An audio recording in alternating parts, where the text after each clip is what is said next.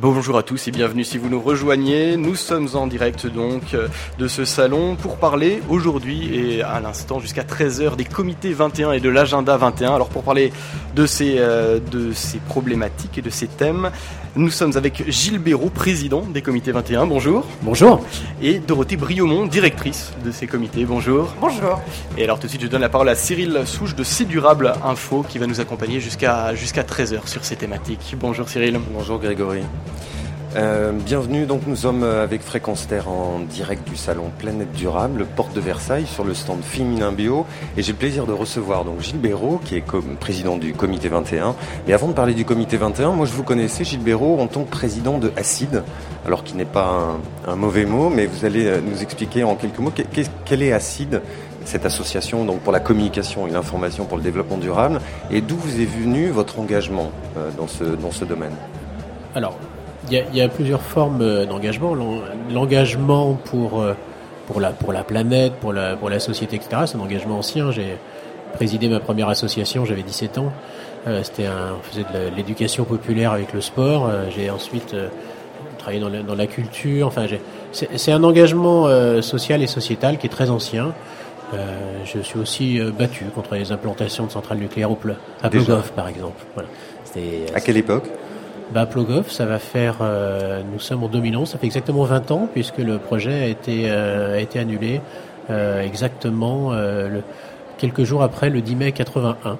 Donc un visionnaire déjà sur. un visionnaire, on était quand même un certain nombre parce que il y a eu une fête, une fête au moment de l'annulation du projet, quand même, sur ce site sauvage extraordinaire. On était 100 000 à la Pentecôte 81. Donc on était quelques-uns à penser qu'il y avait, y avait des soucis par rapport au nucléaire. Et, je trouve d'ailleurs très intéressant euh, ce qui est en train de se passer aujourd'hui, euh, puisque le, cette, euh, ce drame absolu que vit le Japon amène à reconsidérer les choses. Alors la question n'est même pas de savoir si, si, le nucléaire est un problème en soi, mais aussi d'être capable de se dire attention, on est assis sur des certitudes, attention, il y a des modèles qui sont là, qui sont économiques, qui sont dans les modes de vie, et ces modèles bah, peut-être qu'ils sont pas si euh, agréables que ça. Peut-être qu'on on on croit désirer des choses et qu'en fin de compte, on est sur des niveaux de satisfaction et de plaisir qui sont pas forcément euh, les nôtres. Et pas les nôtres surtout. C'est-à-dire que c'est un peu l'inconvénient de cette société de la, communication. Je vais venir sur sur Acide juste après, ne vous inquiétez pas. Euh, puis c'est le sujet, quoi. C'est à un moment donné de se dire, est-ce que l'histoire qu'on vit à travers, euh, à travers la publicité, à travers nos comportements, à travers nos façons d'acheter les choses. Est-ce que c'est la nôtre ou pas? Donc, je crois que c'est vraiment ça aussi. Alors après, il y a les cautions à être et à voir, etc. tout le bazar qu'on connaît bien. Mais, mais je crois que fondamentalement, c'est ça. Et, euh, et la communication. Quand vous, euh, juste, quand vous dites est-ce que c'est la nôtre, c'est que vous vous placez en tant que citoyen lambda, consommateur, ou, ou est-ce que c'est la nôtre par rapport à, à... Oui, je crois que toute démarche, quelle qu'elle soit, elle part de l'individu. Et à un moment donné, la démarche de développement durable, c'est pas une démarche qui se décrète, euh, c'est pas totalement un projet politique, c'est une démarche portée par des individus qui ont envie de vivre différemment, enfin, enfin même pas différemment, qui ont envie de vivre pleinement en toute responsabilité. Dès qu'on essaye d'imposer des démarches, dès qu'on décide euh, d'avoir de, raison, faut pas avoir raison pour les autres. Voilà, ça c'est le gros, le gros risque. Alors, est-ce que ce qu'on soit dans la moralité, dans, le, dans la religion, dans la politique, dans tout ce qu'on veut et dans le marketing, il faut pas avoir raison pour les autres. Et alors, qu'est-ce qui a, qu'est-ce qui a conduit cette euh, euh démarche individuelle à, à, se structurer en association et donc, euh, en l'occurrence, à créer Acide?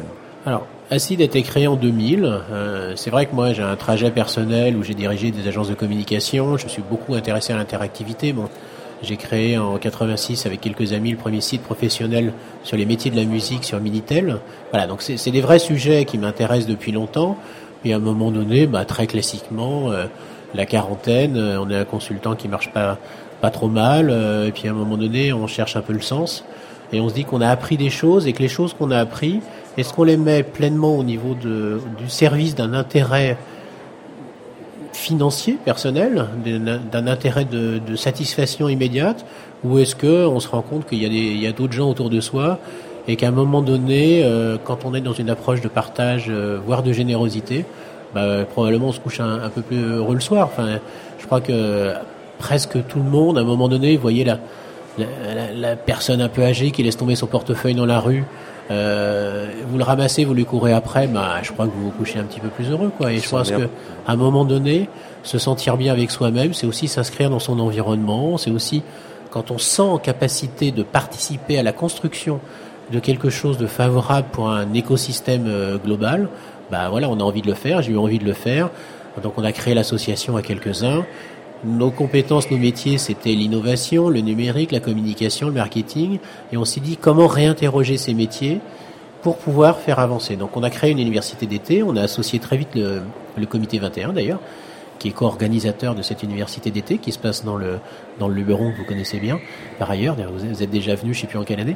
Et, il y a très euh, longtemps. il y a tout début. Il y a trop longtemps. Et, et, à un moment donné, ben on a créé une communauté, euh, puis les gens ont commencé à réfléchir. Euh, on a réuni, au départ, c'était des pionniers, hein, parce que quand on parlait de communication et développement durable il y a 9 ans, euh, on n'était pas très nombreux sur le sujet. Euh, les gens se moquaient parfois, critiquaient souvent. Et aujourd'hui, ben, les sujets sont rentrés partout et on est en train de comprendre que c'est la communication peut se mettre au service du développement durable. On a besoin de l'Internet, on a besoin de ce monde numérique, mais que ce soit pour la, renforcer les individus, les faire partager ou pour, ben, ou pour être des meilleurs pour avoir des technologies. Euh, mais aussi, évidemment, c'est des métiers qui ont besoin de se revisiter. Voilà. Et d'ailleurs, c'est aussi le, en, lien avec tout ça, c'est euh, le comité 21 s'intéresse aussi pleinement à ces sujets parce qu'on sort la semaine prochaine un guide du marketing durable. Euh, on a besoin de créer du lien. Je crois que c'est à ça que sert ce type d'association, que ce soit ACID ou le comité 21 et heureusement bien d'autres. On a besoin de se rencontrer parce que l'enjeu du développement durable, c'est quand même d'accompagner des ruptures. Et ces ruptures, on y arrivera ensemble, en partant de l'individu tout le temps, mais en travaillant réellement ensemble entre les entreprises, les collectivités, les associations, les, institutions, les médias, les chercheurs. Enfin, voilà, on a besoin de se mettre autour de la table et d'inventer le monde qui va avec, parce qu'on est face quand même à des enjeux qui sont quand même dramatique. Enfin, on peut parler du Japon, hein, c'est un sujet d'actualité. On a aussi des vrais problèmes démocratiques partout dans le monde. Enfin, voilà, le monde est en train de passer à 7 milliards. On a vraiment besoin de basculer maintenant. Alors, à quoi il ressemble ce monde euh, que vous imaginez avec des nouvelles technologies, j'imagine, mais à, quoi il ressemblerait? Alors, ce monde, euh, j'ai pas un, monde particulier que, que je vois. Euh, je crois qu'on est dans un monde qui est en mouvement. Et j'aime ce monde en mouvement. Alors après, il y a des gens qui aiment pas. Hein, c'est pas, c'est des questions de, de, plaisir individuel. Je sais pas comment je vivrai dans cinq ans. Euh, j'ai objectivement beaucoup d'indicateurs qui me rendent pessimiste, que ce soit sur l'environnement, puis l'aspect sanitaire. Enfin, ce qui nous arrive sur le sur le plan sanitaire est extrêmement euh, extrêmement embêtant quand même. On a des vrais, on a toutes les raisons objectives d'être inquiets. Euh, on est en train de passer à 7 milliards d'individus alors qu'on est sur une empreinte environnementale de la planète qui dépasse la surface de la Terre. On a objectivement euh, plein de raisons de s'inquiéter. Euh, moi, je suis d'une nature plutôt optimiste. Je ne sais pas vers quoi on va, mais je pense que si on a en permanence dans la tête une grille de compréhension, d'analyse des décisions qui est celle du développement durable, on est capable de croiser en permanence ces dimensions économiques, ces dimensions sociales, ces dimensions environnementales, ces dimensions culturelles, en mettant toujours les, questions de, la femme et de l'homme au milieu, bah, je pense qu'on peut y arriver ensemble. Voilà. Et c'est pour ça d'ailleurs, moi je m'engage, si je fais deux jours de bénévolat par semaine, c'est parce que je pense que si on se met autour de la table et qu'on travaille ensemble, on va y arriver. Mais je suis complètement incapable. Euh, quand j'avais 12 ans, j'avais des rêves. Enfin, je sais pas, j'ai toujours des rêves. Mais quand j'avais 12 ans, je pensais que je ferais un jour le tour de la Terre. Mon truc, c'était, je me dis, j'avais lu Jules Verne, je voyais la technologie, je me disais, tiens, c'est un truc que je pourrais faire. Voilà. Je me voyais.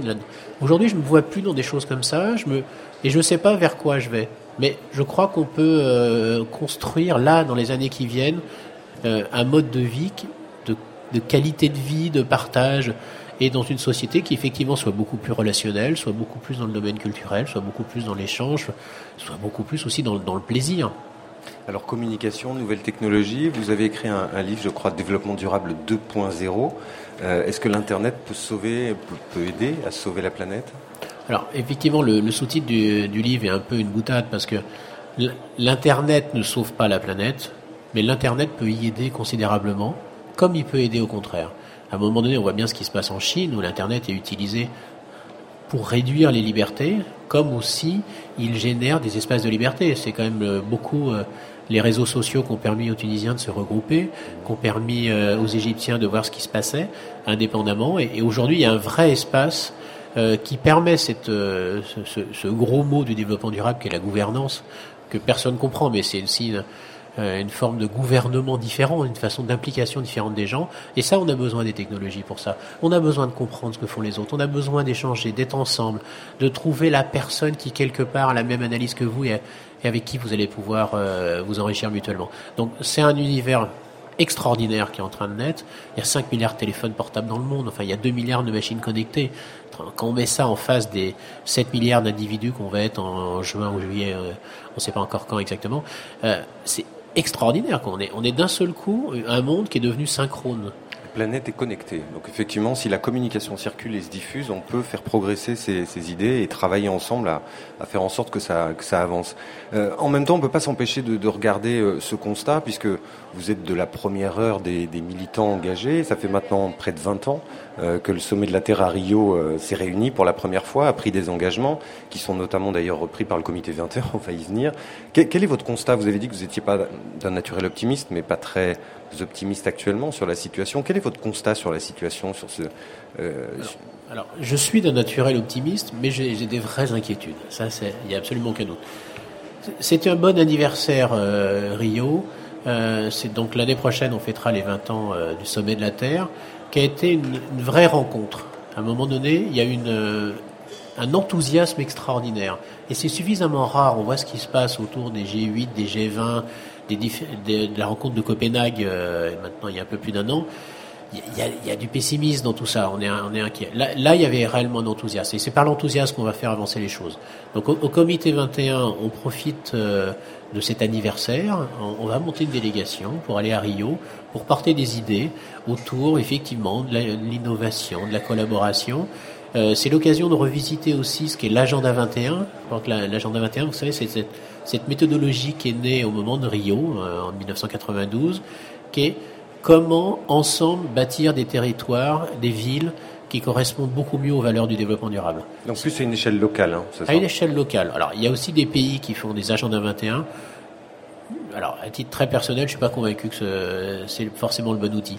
En tout cas au niveau local, ça l'est, ça l'est très clairement au niveau des villes, ça l'est au niveau des régions, et c'est une vraie façon de travailler ensemble autour des questions climatiques, mais aussi, autour des questions solidaires, autour des questions culturelles, autour des questions sociales, et toujours et systématiquement en partant du citoyen, de l'habitant, de, des femmes et des hommes, et ensuite en mettant en place une vraie partage ce qu'on appelle les parties prenantes, tous ceux qui sont impliqués dans cette affaire, et tous ceux qui sont impliqués dans cette affaire, c'est les collectivités locales, c'est les entreprises, c'est les associations qui agissent au quotidien, c'est tous ceux qui se forment, c'est les jeunes, les vieux, etc. Enfin, voilà. Et ça, ça s'appelle l'agenda 21, ça a 19 ans, ça a un peu vieilli parce que le monde a totalement changé. Ah, revenez euh, il y a 20 ans en arrière, euh, il fallait parfois euh, deux ans pour avoir une ligne téléphonique branchée chez soi dans certains endroits.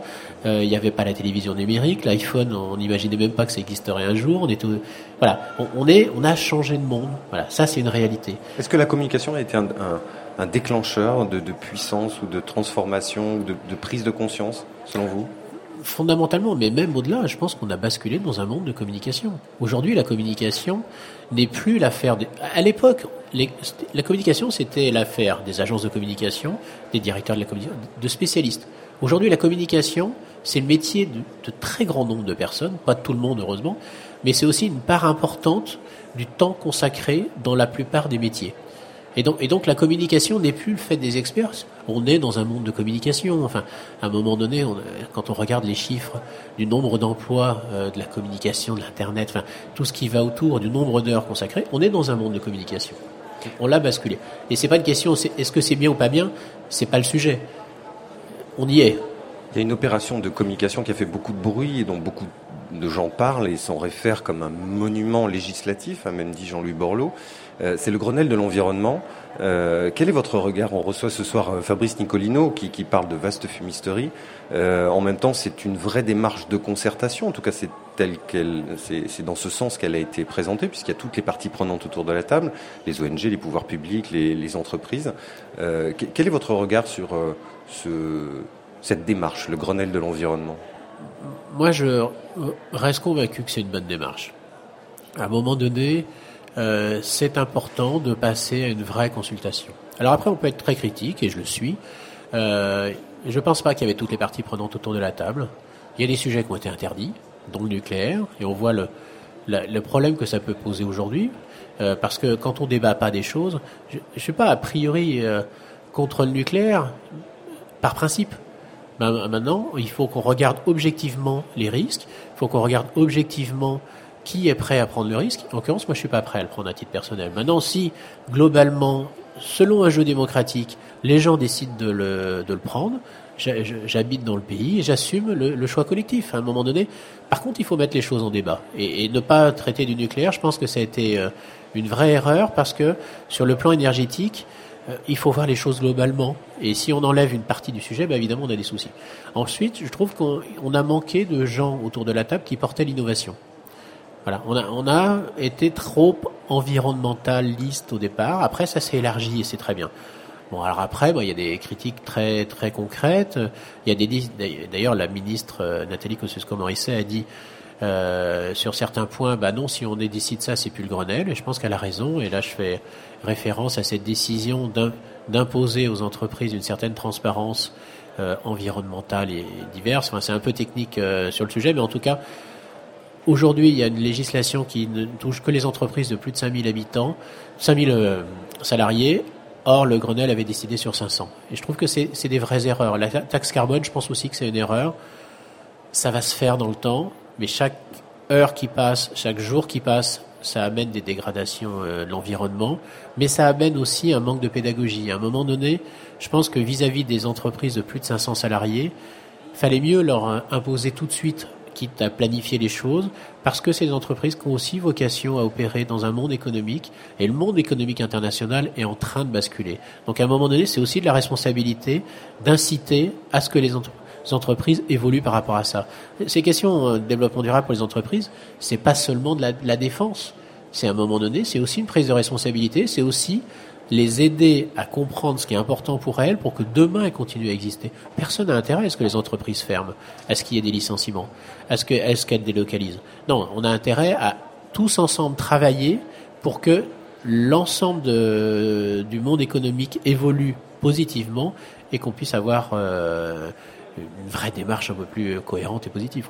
On va entrer dans une période électorale, la présidentielle en, 2012. Est-ce que vous allez mettre ces sujets euh, sur la table et essayer de, pas de faire pression, mais du moins d'en parler avec les, candidats qui, qui, vont se sortir du, du, rang dans pas longtemps? Alors, j'ai pas le sentiment qu'on va y entrer, mais qu'on y est déjà entré depuis, depuis, quelques temps. Sur le nucléaire, euh, oui, mais... Voilà. Oui, puis même, on a bien vu sur les élections cantonales euh, récentes, je crois.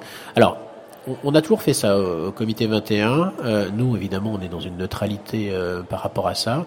Euh, on a toujours invité les candidats à s'exprimer sur ces sujets, y compris à des époques où ils n'étaient pas très très sensibles. C'était pas encore un, vrai sujet électoral. Aujourd'hui, ça l'est. Hein, depuis les européennes et le succès d'Europe Écologie, je crois que ça l'est, ça l'est clairement. Donc, on va faire de la même façon une consultation les interviewer en disant quelles sont vos positions, qu'est-ce que vous comptez faire, etc.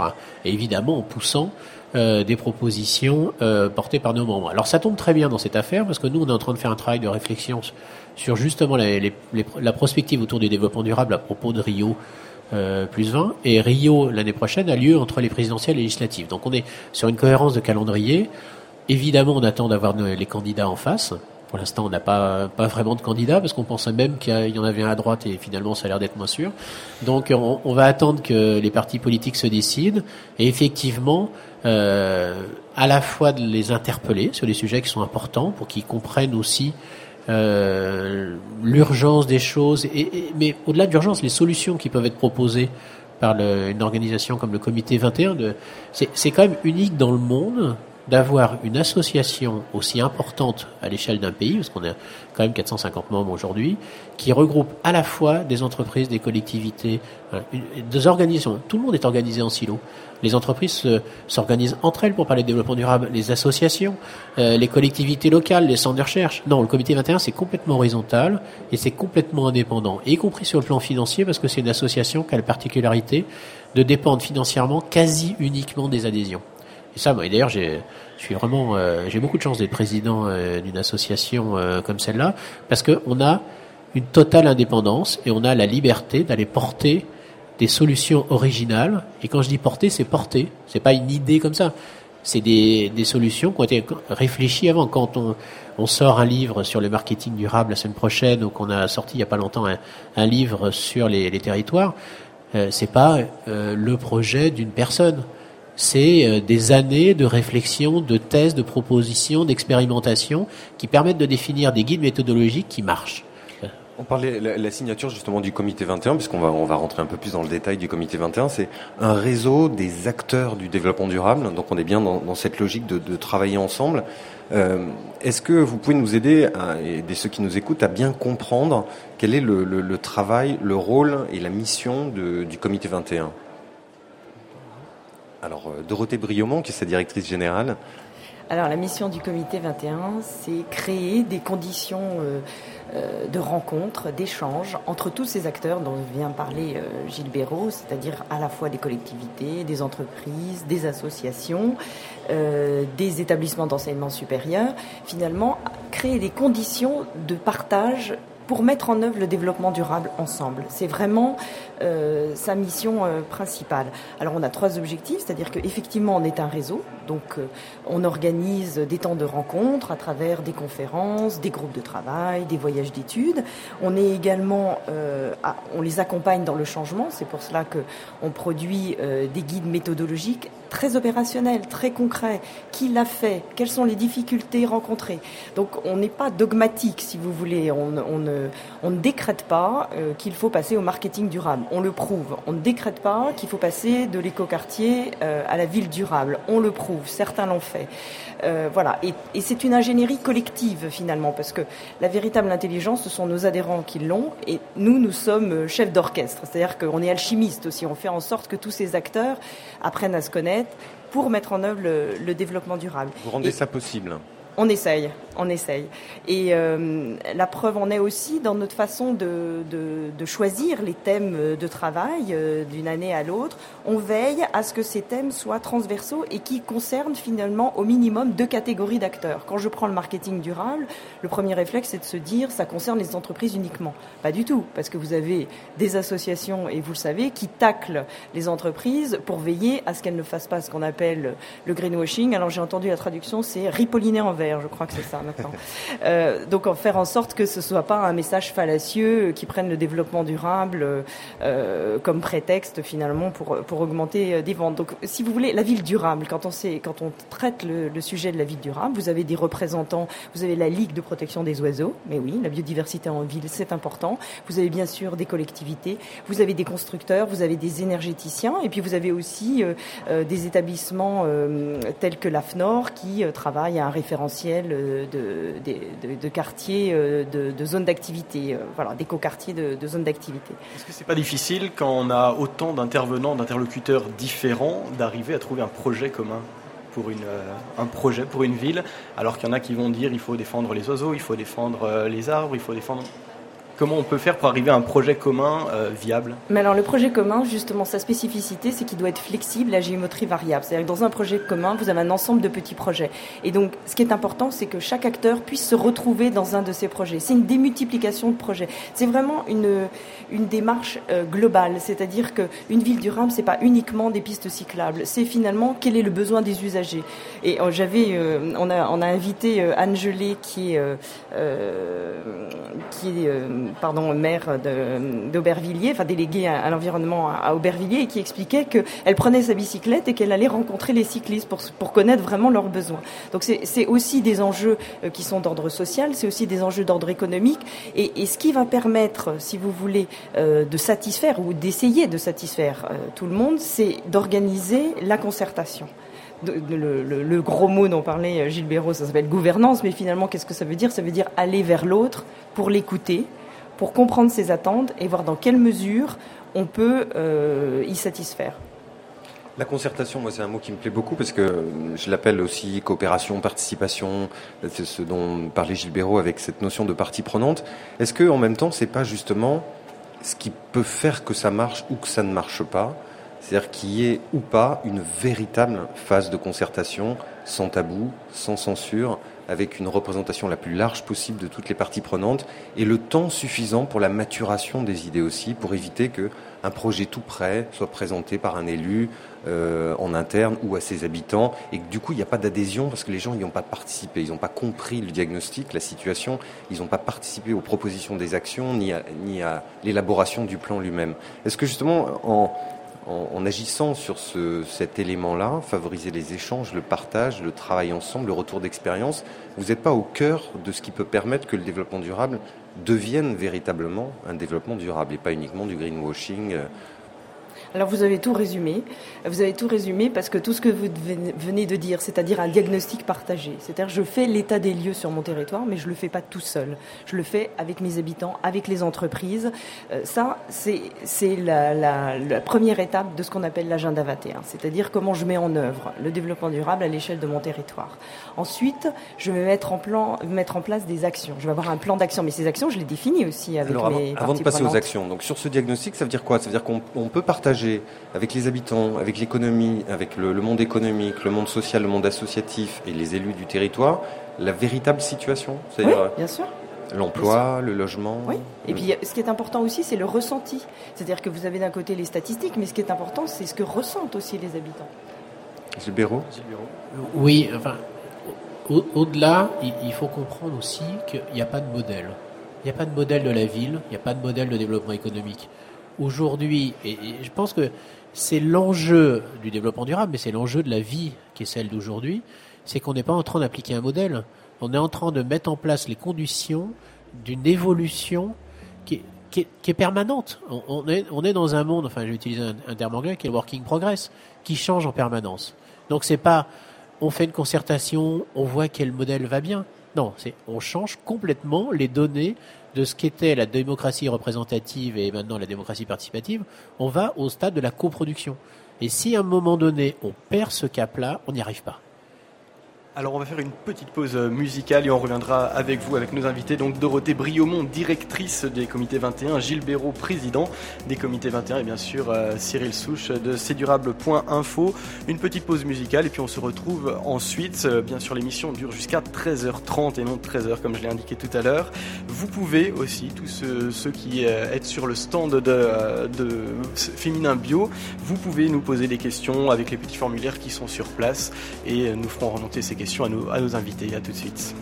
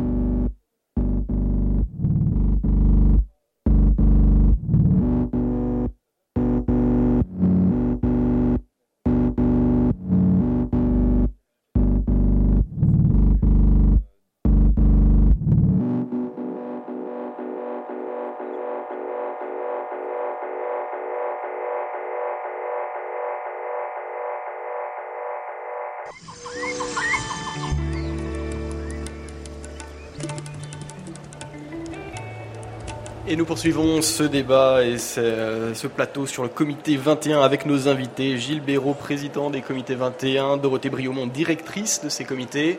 Euh, vous êtes bien sûr les bienvenus sur ce, euh, sur ce stand de Féminin Bio. Vous êtes invités aussi à poser des questions si vous le voulez. Des petits formulaires sont sur place. Nous ferons remonter les, interrogations. Et bien sûr, Cyril Souche de cdurable.info est avec nous pour euh, animer ce débat. Oui, Dorothée, vous étiez en train de nous parler de la démarche Agenda 21 et on va y revenir parce qu'elle est, passionnante et elle est peut-être le, cœur euh, du développement durable, ce vrai développement euh, soutenable et, qui inclut toutes les parties prenantes. J'aimerais quand même, parce qu'on est très curieux à cdurable.info, surtout des personnes et des êtres humains et de ce qui les pousse à s'engager ou à, mener des, combats, que ce soit à titre professionnel ou, militant. comment vous êtes retrouvée, euh, Dorothée directrice générale du Comité 21, dont Gilles Béraud disait que c'est une des plus grosses associations françaises. On imagine que c'est un lieu de, pouvoir. Euh, euh, qu'est-ce qui, a amené euh, la personne que vous êtes à vous retrouver dans cette association et justement peut-être à s'apercevoir qu'au-delà des apparences qu'on peut, projeter sur une grosse organisation, il y a des hommes et des femmes engagés, chacun dans leur domaine, au niveau professionnel, associatif et collectivité, et qu'en fait il y a un vrai travail au quotidien à faire pour faire avancer tout ça.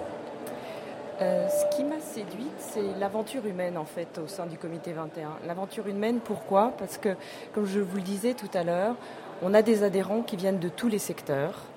Et euh, ce qui m'a vraiment plu dès le début, c'est de voir comment croiser finalement toutes ces compétences euh, pour les pour permettre de réaliser des projets ensemble. C'est vraiment cela. Et puis, bon, c'est vrai que quand on travaille dans le secteur du développement durable, on retrouve du sens. On a du sens. On a l'impression de partager euh, un petit moment de, l'écriture de cette période de transition que nous traversons, hein, ce changement de modèle, ce changement d'échelle auquel nous aspirons. Donc euh, voilà, c'est. vous, à, titre personnel, votre déclic, euh, qu'est-ce qui a fait que vous êtes intéressé au développement durable, qui est un quelque chose qui est quand même de plus en plus connu, mais qui a 10, 15, 20 ans était euh, très peu partagé, cette prise de conscience Humainement, personnellement, à titre individuel, est-ce qu'il y a eu un effet déclencheur, quelque chose qui vous a dit c'est dans ce domaine que j'ai envie de travailler. Et en l'occurrence, après, bah, c'est au comité 21 qu'il faut être parce que c'est là que les choses peuvent se passer. C'est un processus euh, un peu long en ce qui me concerne. C'est-à-dire que le déclic n'est pas venu euh, il y a trois ans et demi quand j'ai rejoint le comité 21. C'était un processus euh, un peu plus long, je vous disais, de, mise, de mise en réseau des acteurs. Moi, c'était surtout ça aussi, la, gestion de projet avec plusieurs acteurs. Ne pas avoir peur finalement des, cultures qui peuvent s'affronter à un moment donné, mais faire en sorte que quand on confronte toutes ces cultures, eh bien, on puisse en, sortir un, projet très, très concret. Je, me souviens avoir mis en place euh, la collecte sélective euh, quand je travaillais euh, pour Saint-Nazaire. C'était pas du tout tendance à l'époque, mais vraiment pas. Je me suis retrouvée avec un directeur de la propreté publique qui m'a dit, ma petite Dorothée, vous allez me changer complètement mon système de collecte. Qu'est-ce que c'est que ça Toutes mes tournées sont organisées, soit. Je me suis retrouvée avec un organisme financeur qui m'a dit, ma petite madame, vous êtes bien gentille, mais moi je vous donnerai une subvention que si vous mettez euh, les, euh, les containers à tel endroit et je veux une densité de tant d'habitants euh, pour que vous ayez ce container, très bien. J'ai l'urbaniste qui m'a dit mais qu'est-ce que c'est que ça? Il est hors de question de mettre un collecteur en plein carrefour, ça me déstructure complètement mon quartier. Et enfin la paysagiste qui m'a dit qu'est-ce que c'est que ce code couleur des, des, des, couvercles des différents bacs pour le tri? Parce que ça ne correspond absolument pas à la charte graphique. Eh bien nous y sommes arrivés. Donc vous voyez partir de, de ces situations finalement où vous avez euh, peut-être des conflits d'intérêts, mais le fait de, mettre les gens ensemble autour d'une table, de parler finalement des blocages, bah, je trouve que voilà, porter cette cause, de lever un peu les, conflits, moi ça m'anime. Alors justement, vous parliez de, des adhérents, de, tous ces adhérents. Gilles Béraud nous disait 450 adhérents au comité 21. Est-ce que vous pouvez nous donner quelques exemples un peu emblématiques d'adhérents au comité 21 euh, qui sont présents, que ce soit entreprises ou collectivités, et nous, parler un petit peu, peut-être à l'occasion de, de, de, cette définition un peu plus précise de l'agenda 21, de quelle est concrètement leur action avec le comité 21, à quel type d'action ils participent. Alors, euh, je vous disais, l'intelligence, elle vient de nos adhérents. Alors, en fait, il y a, plusieurs niveaux d'adhérents au comité 21. Nous avons eu les pionniers, alors ils nous ont fait progresser, et puis ils ont progressé aussi euh, grâce au comité 21, puisque, en fait, euh, ils ont contribué à la, mise en œuvre, à la définition même du développement durable pour chacun de leurs secteurs. Parce qu'au départ, au lendemain de Rio, Gilles le, rappelait tout à l'heure, on a, on a eu ce concept finalement du développement durable, mais il a fallu l'appliquer concrètement à l'échelle de son entreprise, à l'échelle de son territoire. Donc on a des, des, entreprises euh, très avancées euh, qui font partie, ou des collectivités très avancées qui font partie du comité 21. Donc je pense à, par exemple Lille, euh, qui est très avancée dans la, dans la concertation. Donc Lille est une des collectivités pionnières qui a, qui a par participé exemple, à par Exemple, par exemple. je pense également à des entreprises comme Lafarge, qui sont un secteur très exposé et qui, dès, dès le début, euh, finalement ont engagé une concertation avec euh, toutes les parties prenantes. Voilà. Donc il y a des pionniers. Et puis nous accueillons aussi, euh, je dirais, des convertis un peu plus récents, mais c'est intéressant également. Et, là, nous avons notre rôle finalement de, de, formation, de sensibilisation aux enjeux du, développement durable. Donc nous avons ces deux niveaux d'adhérents. nous avons aussi deux échelles d'adhérents. Nous avons les gros et puis les petits.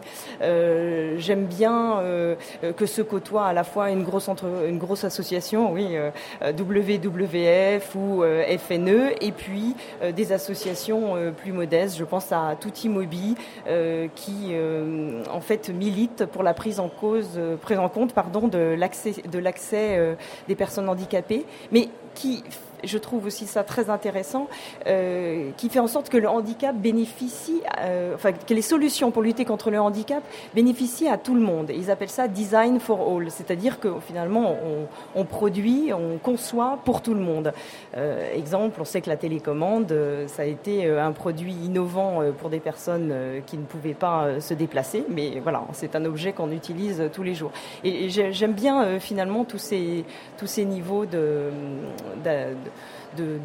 d'adhérents, cette diversité. Oui, mais avec une même, une, une, même motivation qui est authentique, si vous voulez. Alors comment vous... le même, pardon, est-ce qu'ils ont tous le même poids dans, de décision dans les, dans les débats, dans les concertations? Au conseil d'administration, euh, ils sont tous réunis, ils ont tous euh, une, une, même voix.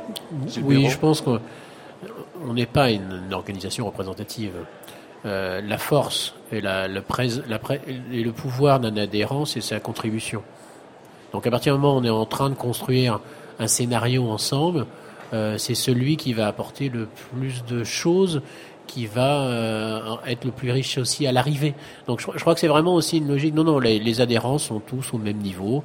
Euh, il y a, la seule différence entre les adhésions, c'est le taux de cotisation. Ça, c'est une logique de solidarité tout à fait classique. C'est-à-dire, c'est au prorata de... C'est au prorata, alors soit du, du chiffre d'affaires, et du budget pour euh, certains types d'organismes, soit du nombre d'habitants.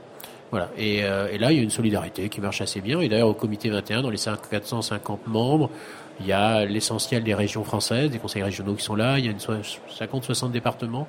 Euh, il y a aussi des petites villes, il y a des communautés. Voilà, il y a des, très grandes entreprises du 440. Euh, dont certaines qui sont considérées comme des, des pollueurs. Hein. Euh, de toute façon, à un moment donné aussi, les, les, les pionniers dans cette affaire, c'est ceux qui ont été les premiers attaqués, qui, qui sont parce qu'ils avaient des impacts plus importants euh, pour l'environnement. Moi, un, un, fabricant de voitures, un, il sait, un, chimiste, euh, il, connaît ces impacts, il les a connus avant tout le monde.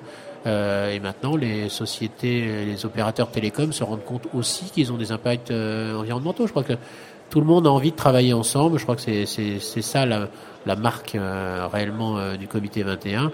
effectivement, dans un groupe de travail, vous savez, on se pose même plus la question euh, de savoir de quelle entreprise euh, ou de quelle organisation sont les gens. Un groupe de travail, ce sont des femmes et des hommes qui sont autour de la table, qui ont envie de travailler et qui ont envie de partager des choses. Et donc, euh, voilà, c'est une communauté.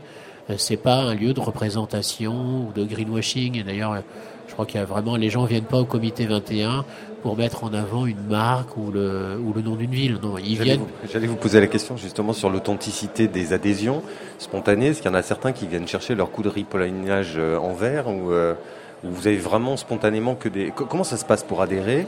Euh, On est une collectivité ou une entreprise, on frappe la porte, on paye une cotisation ou il y a, une démarche à faire? Euh Non, non, il y a une démarche à faire, c'est, et c'est même très important pour nous. Chaque candidature est discutée pendant au conseil d'administration. on ne veut pas effectivement de membres qui viennent euh, parce que euh, parce que le comité 21 est un vrai label. Aujourd'hui, dans ce monde des associations du développement durable, on recherche de la légitimité et donc un label comme le comité 21 a son utilité. Et d'ailleurs, il y a des membres, euh, moi j'y suis pas non plus défavorable au fait que être adhérent du comité 21, c'est un process. Il faut expliquer pourquoi on veut être membre du comité 21, qu'est-ce qu'on veut en recevoir et qu'est-ce qu'on est prêt à donner. Et en fonction de ça, on accepte ou on refuse euh, les membres. Donc à partir du moment où on a une démarche comme ça d'exigence, de qualité, d'engagement, évidemment, en sens inverse, on a une marque aujourd'hui qui a une vraie valeur. Et tant mieux que si les membres peuvent en profiter, dans la mesure où ils ne font pas de business avec. Est-ce qu'il y a une charte à respecter et euh, auquel cas certains adhérents pourraient être exclus des comités 21 si jamais ils ne la respectent pas? On a une charte euh, sans avoir une, une, organisation de contrôle. C'est pas le propos. Et c'est vrai que pour l'instant, on n'a pas eu l'occasion. Euh,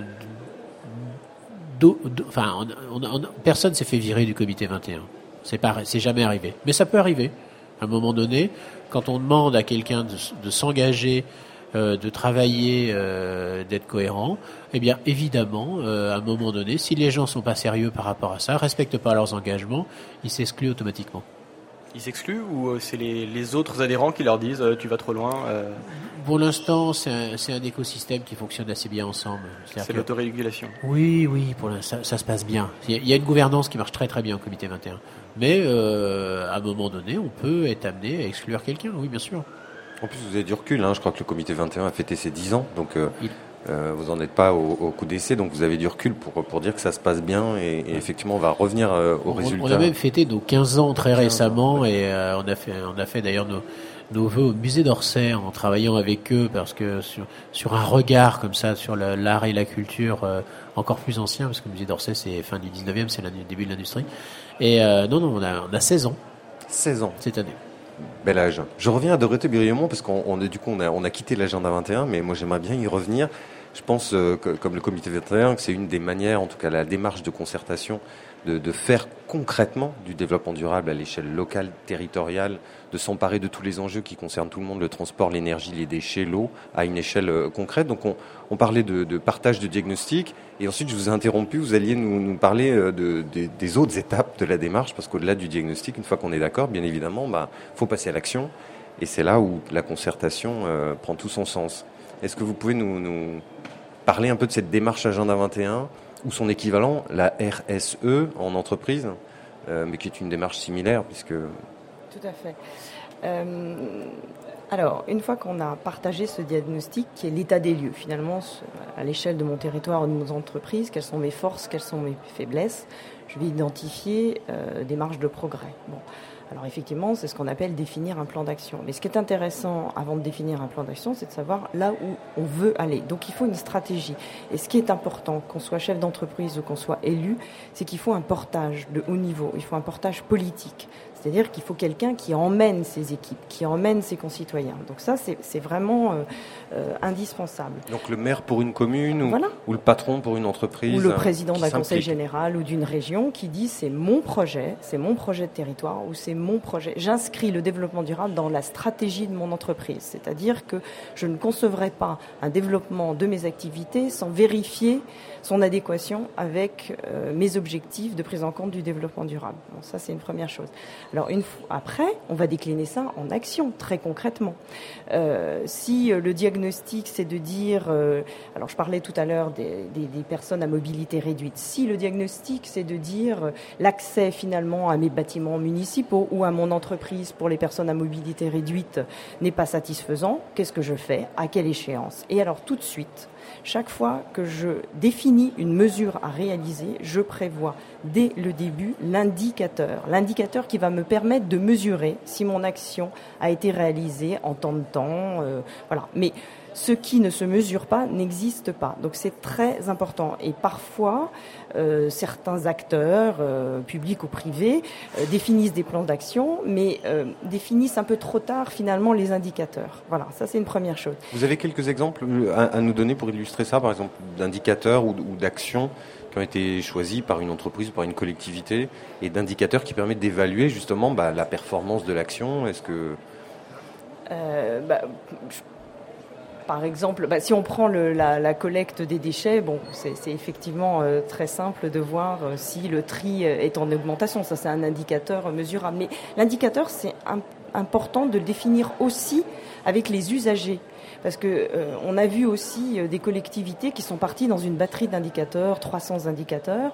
Alors j'ai vu un maire une fois exploser en public en disant mais qu'est-ce que vous voulez que je fasse avec cette batterie d'indicateurs?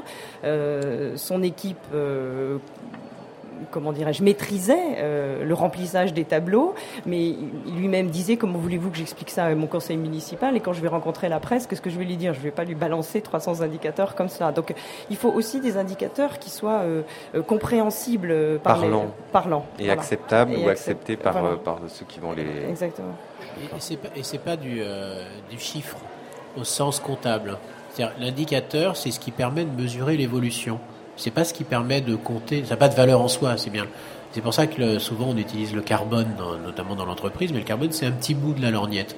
Et à un moment donné, euh, la compensation carbone, ça n'a rien à voir avec une vraie démarche qui est comment diminuer ses impacts sur la planète. Donc c'est vraiment l'indicateur, c'est pour ça que c'est très important que ce soit les, habitants eux-mêmes qui les définissent. Parce que ce ne sont que des éléments qui permettent de, vérifier qu'on est bien dans le bon sens et qu'on est dans une démarche de progrès. Et de suivre dans le temps. C'est-à-dire j'imagine que ces indicateurs vont permettre au fil des années de voir la progression. Les...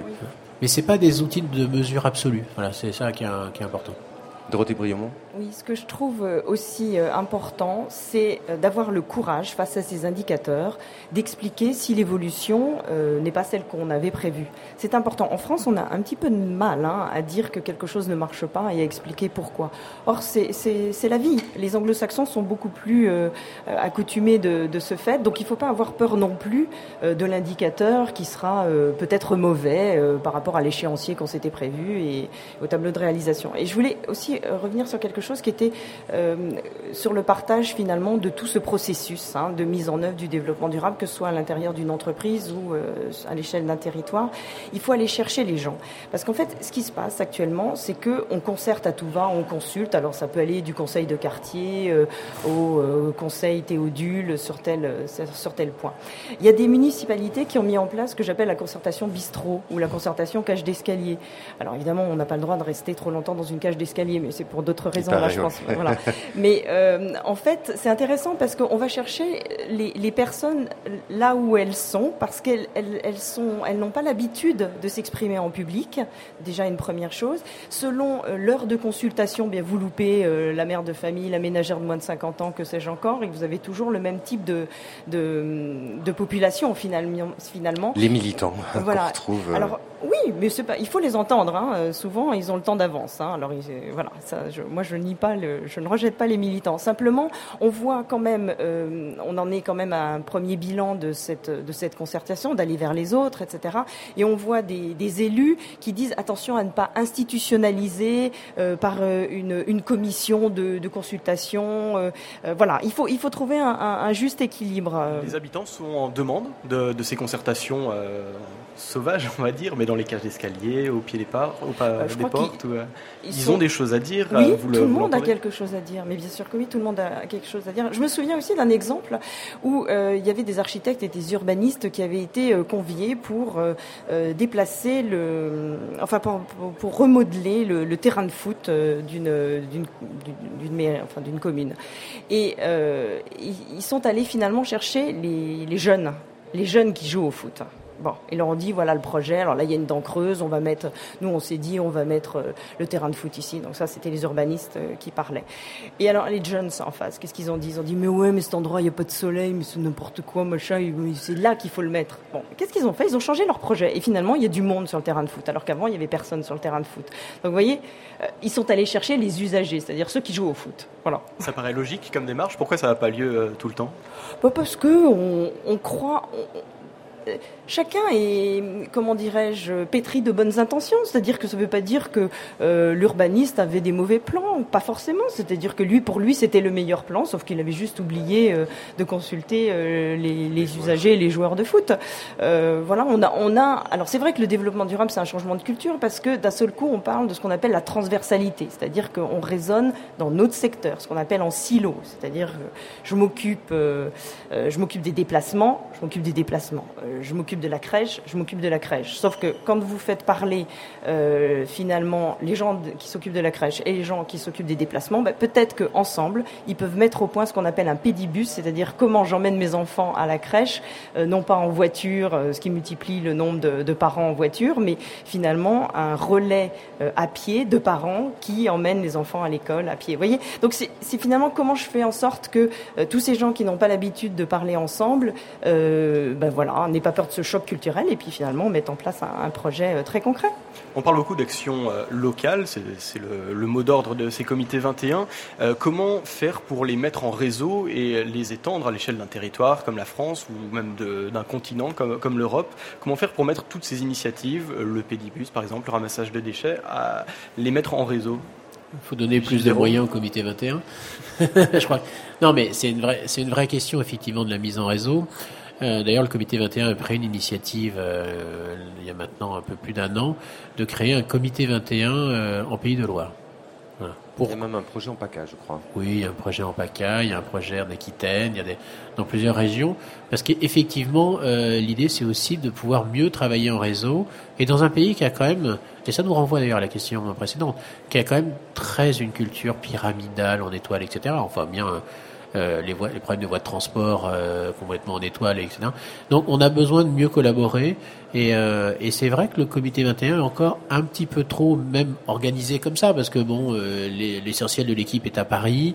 à un moment donné, chacun est en contact avec le comité 21, mais voilà, j'ai envie de faire bouger le comité 21 pour que le comité 21 soit plus un écosystème où deux membres du comité 21 arrivent à mieux collaborer ensemble, même s'il y en a un qui est en, Nord-Pas-de-Calais et l'autre en PACA, et qui a une entreprise euh, qui travaille directement avec une association. Vous voyez, on, a encore du chemin à faire. Je pense qu'on a bien avancé, qu'on a travaillé sur des contenus, on a fait des propositions, on a des scénarios. Il y a vraiment des, des bons exemples partout.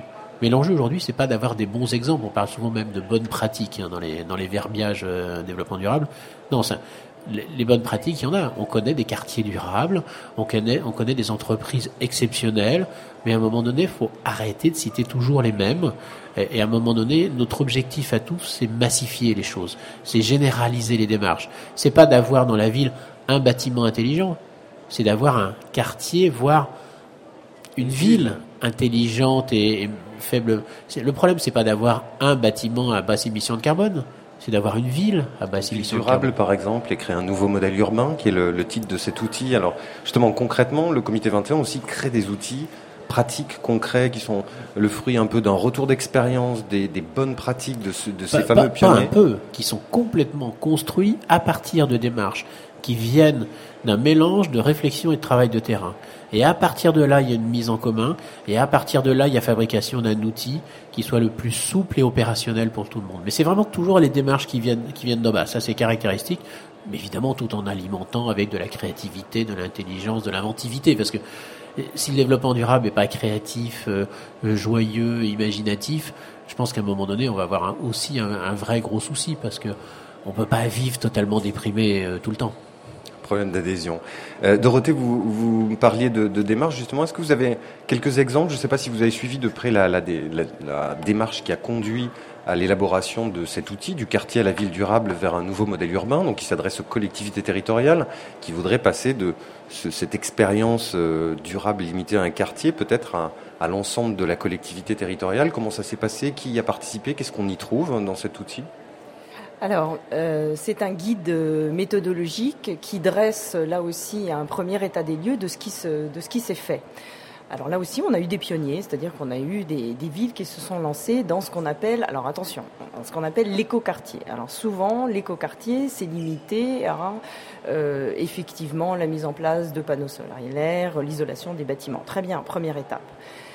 Deuxième étape, un petit peu plus sophistiquée, c'est le quartier durable. Qu'est-ce que ça veut dire? Ça veut dire qu'à l'échelle de mon quartier, euh, je fais en sorte qu'il y ait de la mixité. Alors la mixité sociale, c'est-à-dire que je ne réserve pas euh, mon éco-quartier euh, au, bobo. comme à BZ à Londres, par exemple. Voilà, mais ils ont été les premiers, donc euh, ne tirons pas sur ceux qui ont une longueur d'avance. Simplement, on fait le bilan. Voilà, on est dans cette période de transition où finalement on lance des initiatives et puis après il faut en faire le bilan pour voir si c'était la bonne solution ou pas. Il faut être très humble. Euh, donc deuxième euh, deuxième euh, séquence, donc je passe à ce qu'on appelle mon quartier durable. Donc je mets de la mixité sociale et je mets aussi de la mixité fonctionnelle. Qu'est-ce que ça veut dire derrière ce barbarisme? Ça veut dire que je prévois à la fois un médecin, un artisan, une boucherie, euh, une petite supérette, une école. Euh, voilà, je, fais en sorte que mon quartier vive avec des, populations qui peuvent rester aussi dans ce quartier ou d'autres qui vont venir dans ce quartier. J'ai un mélange de flux également. C'est-à-dire que je n'en fais pas un vase clos. Les gens se croisent, veulent y rester, ils restent. J'ai de la culture, j'ai euh, j'ai mon, mon emploi qui se situe dans cet écoquartier, j'y habite. Voilà. Et puis, euh, c'est pour ça que je vous parlais de, de Lille qui était pionnière, parce que Lille, effectivement, est, passée par la phase écoquartier, et puis euh, elle est passée, euh, si vous voulez, les villes, au départ, les écoquartiers, c'était des excroissances, c'est-à-dire que je fais quelque chose de tout neuf, tout beau. Mais ce qui est intéressant, finalement, c'est le bâti existant, c'est la vie existante. Et donc, Lille est en train finalement d'avoir une stratégie, je dirais, à l'échelle de sa ville pour faire en sorte que euh, le quartier durable ne soit pas une excroissance, mais soit bien à l'intérieur du périmètre de la ville. Voilà. Donc on passe à des échelles de 30 000 habitants qui sont concernés. Voilà, je suis plus sur une échelle de quelques centaines ou quelques quelques milliers. Voilà. Et l'idée, c'est de faire en sorte que euh, ces écoquartiers, qui étaient une première expérience à la fois géographique et puis une première expérience vers la durabilité, puissent avoir diffusé à l'échelle euh, de, la ville. Alors, il n'y a pas que les collectivités qui peuvent agir concrètement, parce que vous avez un autre, euh, un autre euh, outil pratique et concret qui vient de sortir, qui s'appelle le guide pratique du marketing durable, qui lui peut-être est plus orienté vers les entreprises. L'un de vous deux, Gilles Béraud, de Dorothée Briomont, nous en dire quelques mots? Alors, effectivement, ce guide est tout neuf et c'est un, un, vrai sujet, cette histoire du marketing. Euh, puisque euh, aujourd'hui les, acteurs concernés par toutes ces transformations euh, viennent les uns après les autres. Et, la fonction marketing est peut-être celle qui a le plus de mal. Parce que évidemment, euh, quand on apprend le marketing, bah, on apprend à, à, fabriquer et à vendre des produits jetables. Enfin, ça fait partie de tout le fantasme de la fin du XXe siècle. Obsolescence programmée. Obsolescence programmée. Enfin, il y a cet excellent film euh, très récemment sur Arte. Et, et, il y a une rupture à avoir. Et cette rupture, c'est vraiment d'être capable de prendre tout le cycle de vie du produit de l'entreprise, y compris sa communication, y compris son modèle économique. Voilà. Et c'est une vraie vision globale à avoir, et c'est une vraie difficulté quand même culturelle. Et, là, faut, on peut tirer, on aime bien tirer à boulet rouge sur les marketeurs, mais il faut comprendre que c'est des gens qui ont des vraies aussi difficultés euh, euh, d'évolution, mais ils ont une vraie responsabilité par rapport à ça. Et notre idée euh, dans, ce guide, hein, qui est une vision assez globale et très méthodologique, très concrète, c'est vraiment d'accompagner tous ceux qui s'intéressent à cette fonction marketing parce qu'on en a besoin et parce qu'ils ont une place extraordinaire dans cette société d'aujourd'hui, extrêmement présente et on a besoin de les convaincre, on a besoin de les aider, de les accompagner parce que c'est aussi la survie de leur entreprise qui est en jeu. Merci beaucoup Gilles Béraud, Dorothée Briomont. On pourrait discuter encore pendant des heures, mais il nous faut rendre l'antenne. Donc euh, je rappelle que vous êtes euh, président euh, Gilles Béraud du comité 21. Vous pouvez retrouver, pour ceux que ça intéresse, toutes les informations sur le comité 21 et approfondir un peu cette émission sur le site comité21.org. Merci à tous les deux. Merci, merci. merci.